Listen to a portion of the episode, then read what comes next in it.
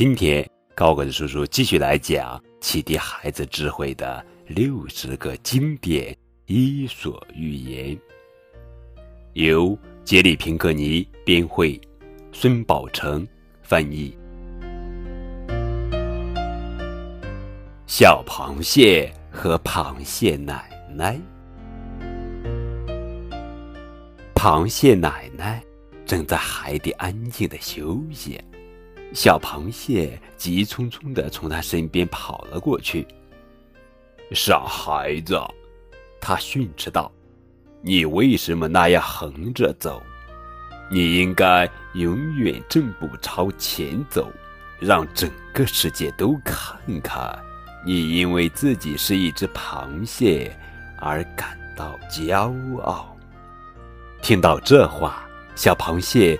便以自己身为一只螃蟹而感到骄傲了。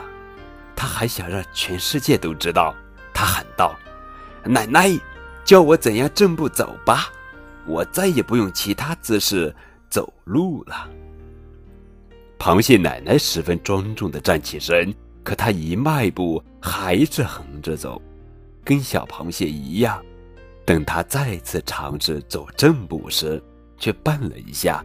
砰的一下子，跌倒在海底。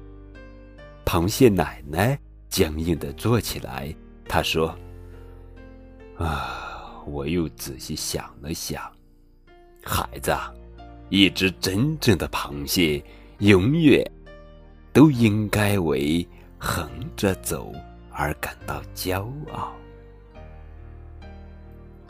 通过小螃蟹和螃蟹奶奶这则寓言故事。告诉我们，发挥特长，因材施教。